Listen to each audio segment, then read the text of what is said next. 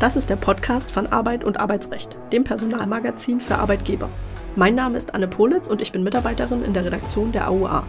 In der Reihe Kurz gefragt sprechen wir regelmäßig mit Dr. Jan Tibolella. Er ist Fachanwalt für Arbeitsrecht und Partner bei Buse in Frankfurt.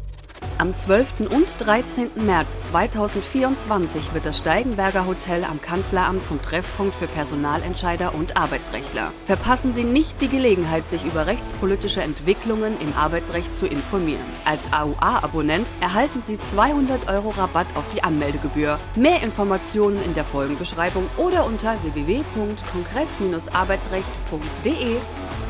Herzlich willkommen, lieber Herr Dr. Lellay, zu einer neuen Folge Kurz gefragt, in der wir über die Datensicherheit in Unternehmen sprechen wollen und die Frage, was das allgemeine Betriebsklima damit zu tun hat. Vom Hinweisgeber bis zum verärgerten Mitarbeiter. Die Universität der Bundeswehr hat in einer Untersuchung elf sogenannte Bedrohungstypen ableiten können, die die Datensicherheit in Unternehmen gefährden. Was motiviert Beschäftigte dazu, sensible Daten an Unbefugte weiterzugeben und welche Rolle spielt hierbei das Betriebsklima? Lieber Herr Dr. Lellay, können Sie uns zunächst diese Untersuchung und ihre Ergebnisse kurz vorstellen?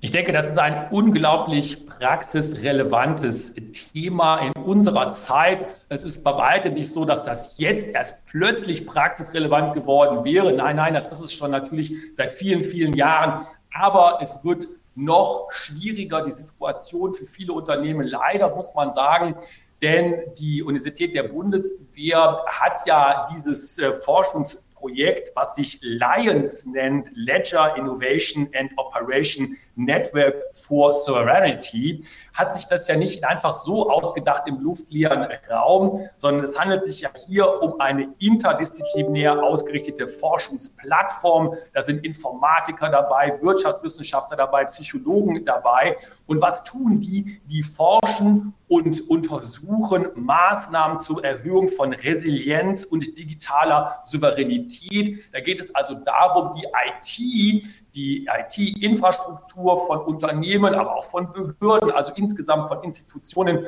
resilienter gegen Angriffe zu machen. Und das ist leider heutzutage ja eine Alltäglichkeit. Die IT-Infrastruktur ist das Rückgrat jedes Unternehmens. Früher hätte ich gesagt, jedes modernen Unternehmens. Aber mittlerweile sind ja auch die unmodernen Unternehmen, wenn es die überhaupt gibt, aber natürlich genauso von IT abhängig. Und hier gibt es sehr, sehr viele Einfallstore und die Einfallstore und darauf, das ist, finde ich, auch das Verdienst der Studie, die werden ja häufig so von wegen gesehen, das ist alles draußen, das kommt alles von draußen zu uns rein, also die bösen Buben in Anführungszeichen, die sitzen alle draußen und wollen zu uns reinkommen.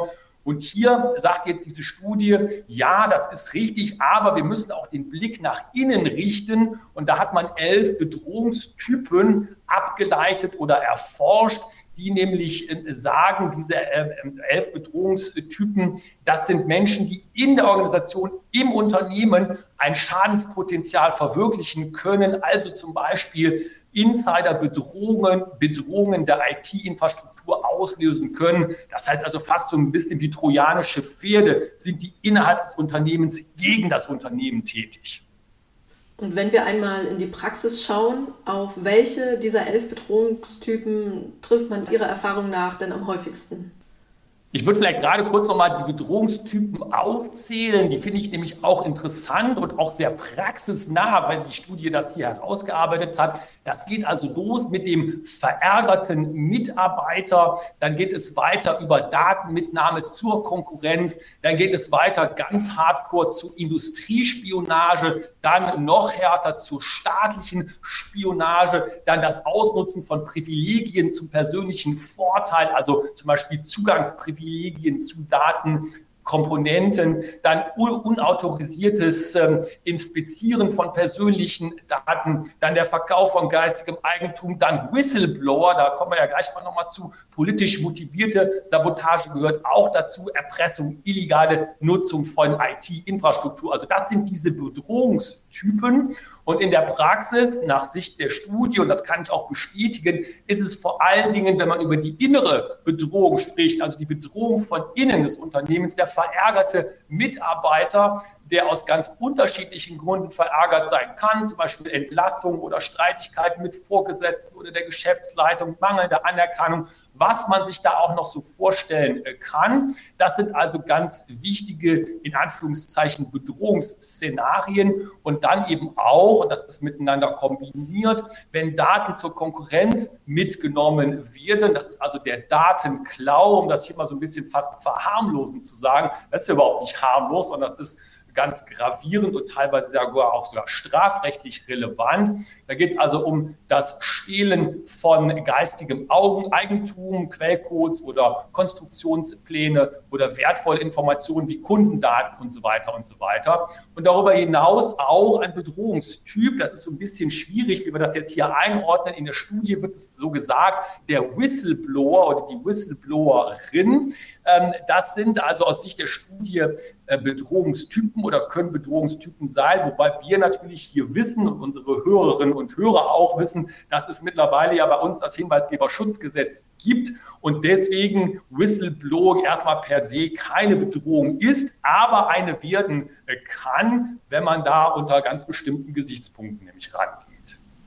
Und wie können sich die Unternehmen präventiv schützen? Welche Maßnahmen können sie im Vorhinein treffen? Ich denke, das sind immer sehr verschiedene Ebenen, auf denen erfolgreiche Maßnahmen, erfolgreiche Schutzmaßnahmen durchgeführt werden.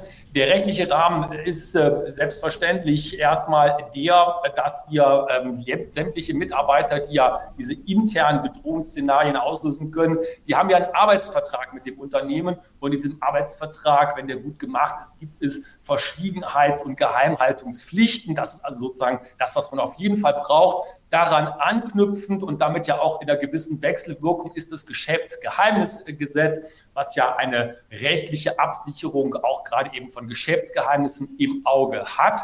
Das sind aber alles erstmal rechtliche Dinge beziehungsweise arbeitsrechtliche Rahmenbedingungen. Dann, und das ist mindestens äh, genauso wichtig, ist es so, dass man äh, in der modernen Unternehmenssicherung ähm, von Daten und von IT-Infrastruktur natürlich auf der Höhe der Zeit sein äh, muss, was die IT-Infrastruktur anbelangt, was die Absicherung dieser Infrastruktur anbelangt. Da gibt es ja auch, äh, wenn man das selber nicht leisten will, auch entsprechende Dienstleister, die auch Bedrohungsszenarien zum Beispiel simulieren können, um Schwachstellen der IT oder der Abwehr von internen und externen Bedrohungen zu erkennen. Das sind also ganz, ganz viele Dinge, die hier auch in der technischen Perspektive eine Rolle spielen. Und dann natürlich, und darauf verweist ja auch diese Schulung oder diese äh, Studie, die ja, die ja sagt, wir haben hier Bedrohungstypen, die erstmal an Mitarbeitern festgemacht werden, also an bestimmten Kategorien, könnte man ja fast sagen, von Mitarbeitern. Und das weist ja in die Richtung, die wir kennen, beziehungsweise unsere Hörerinnen und Hörer ja auch kennen, nämlich dass gesagt wird, der Mensch leider ist eine ganz, ganz große Schwachstelle und zwar nicht unbedingt immer derjenige, der mit böser Absicht kommt, aber zum Beispiel auch derjenige, der fahrlässig handelt, der einfach nicht weiß, was er tun oder lassen oder zu lassen hat, um IT-Sicherheit nicht zu gefährden. Also hier Schulung und Training von Mitarbeitern sicherlich auch eine ganz, ganz wichtige äh, Rolle spielt das bei der effektiven Risikominimierung. Wie können die Unternehmen im Nachhinein damit umgehen, insbesondere wenn es dann um Reputationsschutz geht?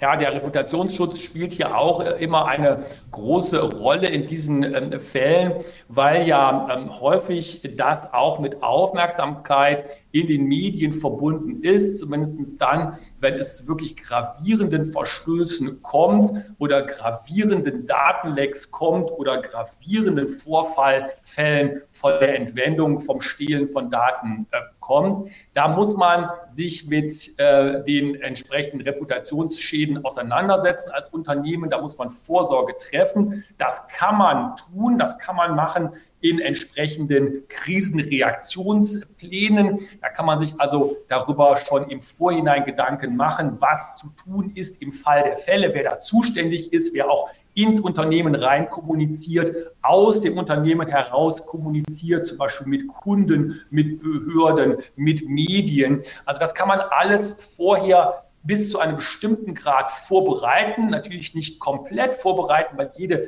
Krisensituation ist ja hier anders, aber immerhin, man kann hier einiges schon tun. Und dann zum Beispiel interessanterweise ist es ja so, um diesen Schlenker nochmal zu machen zum Hinweisgeberschutzgesetz.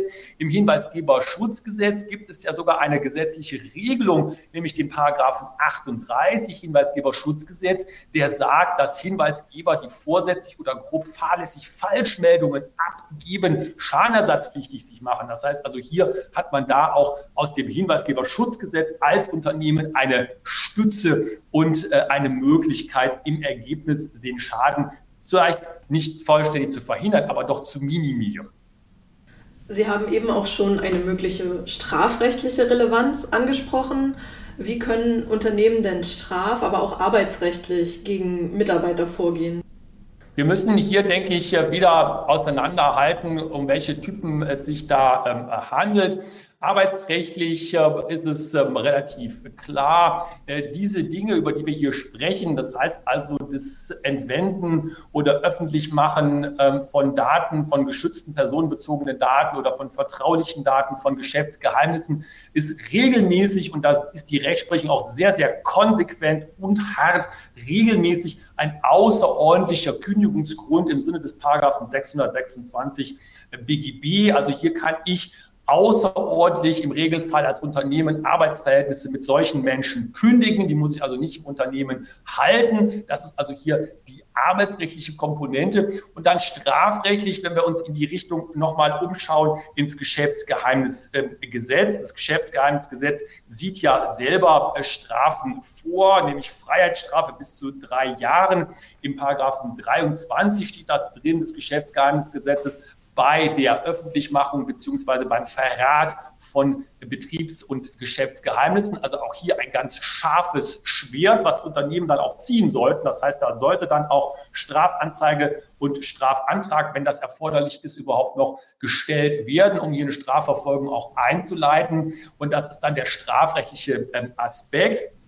Die Schwierigkeit die man hier dann äh, manchmal sieht, ist der, das Verhältnis gerade des Geschäftsgeheimnisgesetzes zum Hinweisgeberschutz. Da ähm, gibt es ja ähm, den Paragraphen 6 äh, Hinweisgeberschutzgesetz. Da kommt es dann häufig auf den Anwendungsbereich ähm, an des Gesetzes nach Paragraph 33 Hinweisgeberschutzgesetz.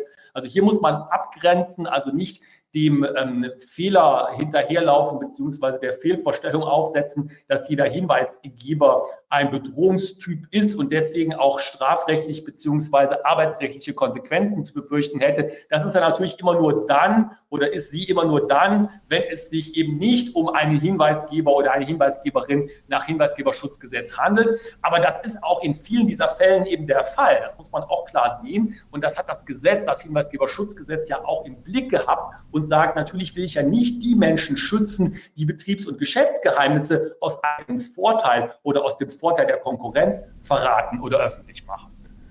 Wenn wir jetzt den Bogen zum Betriebsklima spannen, was motiviert denn Beschäftigte, sensible Daten weiterzugeben und was sagt das Ganze eben über das Betriebsklima in den betroffenen Unternehmen aus? Ich denke, wir könnten vielleicht einmal anfangen mit der Aussage zum Betriebsklima. Das ist meiner Meinung nach ein ganz, ganz wichtiger Punkt. Es ist ja so, wenn es hier um Einzelfälle geht, dann ist das sicherlich nichts, was einen negativen Rückschluss zulassen sollte oder auch zulässt auf ein entsprechendes negatives Betriebsklima. Denn schwarze Schafe gibt es ja überall. Da kann sich niemand vor schützen. Auch das beste Betriebsklima, auch die engagierteste Belegschaft, auch die motivierteste Belegschaft ist nicht davor gefeit, dass es äh, ein oder zwei schwarze Schafe dort gibt. Schwieriger wird es dann, wenn ich tatsächlich mich ähm, bewege in einer Kultur des Misstrauens und auch schon in einer Kultur des Verrats von Geschäfts- und Betriebsgeheimnissen. Das heißt, wenn so etwas nicht alltäglich ist, das ist es, glaube ich, in keinem Unternehmen, aber doch mit einer gewissen Regelmäßigkeit vorkommt, ich das vielleicht auch versuche, erst in den Griff zu bekommen mit allen möglichen Schutzmaßnahmen und mich dann frage, warum reicht es immer noch nicht? Nicht alle Schutzmaßnahmen äh, verhelfen ja auch zum Erfolg. Dann habe ich sicherlich ein Problem mit dem Betriebsklima und dann, ganz richtig, Frau Politz, was Sie sagen, auch mit der Motivation der Beschäftigten. Was ist nämlich die Motivation? Da kann man sich, finde ich, ganz gut auch nochmal an diese Bedrohungstypen halten, die in der Studie ja aufgezählt werden. Häufig ist es äh, eine Motivation, die sehr, sehr stark im Persönlichen, im Subjektiven wurzelt oder eine sehr, sehr starke Motivation durch materiellen Gewinn, also auf gut Deutsch gesagt Geld, was gezahlt wird für den Verrat von Betriebs- und Geschäftsgeheimnissen. Das heißt also, hier äh, muss man sich in diesen zwei Varianten sicherlich umtun als Unternehmen und sicherstellen, dass die Betriebskultur bzw. das Betriebsklima entsprechend aufgestellt ist und so etwas nicht fördert. Bleiben wir mal beim Betriebsklima. Worin liegen denn die Ursachen für ein schlechtes Betriebsklima? Und wieso funktioniert das in manchen Unternehmen gut und in anderen wiederum gar nicht? Verschiedene Arbeitnehmer haben dahingehend ja sicher auch verschiedene Anforderungen. Ja, absolut richtig. Das gefällt mir ganz äh, hervorragend, Frau Politz, was Sie sagen, die verschiedenen Anforderungen. Hier gibt es ja kein One-Size-Fits-All. Das wird ja auch meiner Meinung nach manchmal in der personalwirtschaftlichen und Managementliteratur ein bisschen zu schablonenhaft dargestellt. Da wird dann zum Beispiel gesagt, vielleicht auch aus eigener Erfahrung heraus, naja, das gute Betriebsklima ist eben äh, geprägt von Transparenz, äh, von Kommunikation, von äh, Einschluss aller Menschen, die da sind und so weiter und so weiter. Und das sind auch ganz wichtige und sehr, sehr gute Werte. Man muss sich meiner Meinung nach aber immer eine ganz, ganz wichtige Ausgangsfrage stellen, nämlich zu wem spreche ich denn? Natürlich gibt es ganz wenig Menschen, die sagen, ich bin nicht äh, damit einverstanden, dass hier Transparenz im Unternehmen herrscht, dass hier eine gute Kultur im Unternehmen herrscht. Aber das bedeutet eben für viele Belegschaften das eine und für viele Belegschaften das andere. Hier muss man also sich darüber im Klaren sein, dass das zugeschnitten werden muss, dass es auf das Unternehmen, auf die Mitarbeiter und auf die schon vorhandene Unternehmenskultur. Es gibt ja kein Unternehmen, wo es eine Unternehmenskultur gibt, die ist entweder gut oder die ist eventuell nicht so gut und muss verbessert werden, aber es gibt sie ja schon. Und darauf muss das Ganze sich ja zugeschnitten sein lassen. Das Ganze muss also, wenn ich das äh, angehe als Management, eben nicht mit äh, schablonenhaften Phrasen belegt werden, sondern man muss sich darüber im Klaren sein, was möchten denn die Menschen hier? Was ist denn unser Unternehmen? Was stellen wir als Außen denn dar? Und was stellen wir gegenüber unseren Mitarbeiterinnen und Mitarbeitern dar? Und dann kommt man auch sehr schnell dazu, dass man sagt, das ist die Unternehmenskultur, die wir haben wollen. Und das ist auch ein schlechtes Betriebsklima, das wir verbessern wollen. Oder das ist ein gutes Betriebsklima, das wir erhalten wollen. Wie können die Unternehmen das in der Praxis erreichen? Wie schaffen sie ein positives Arbeitsklima? Und wer ist hier besonders in der Verantwortung?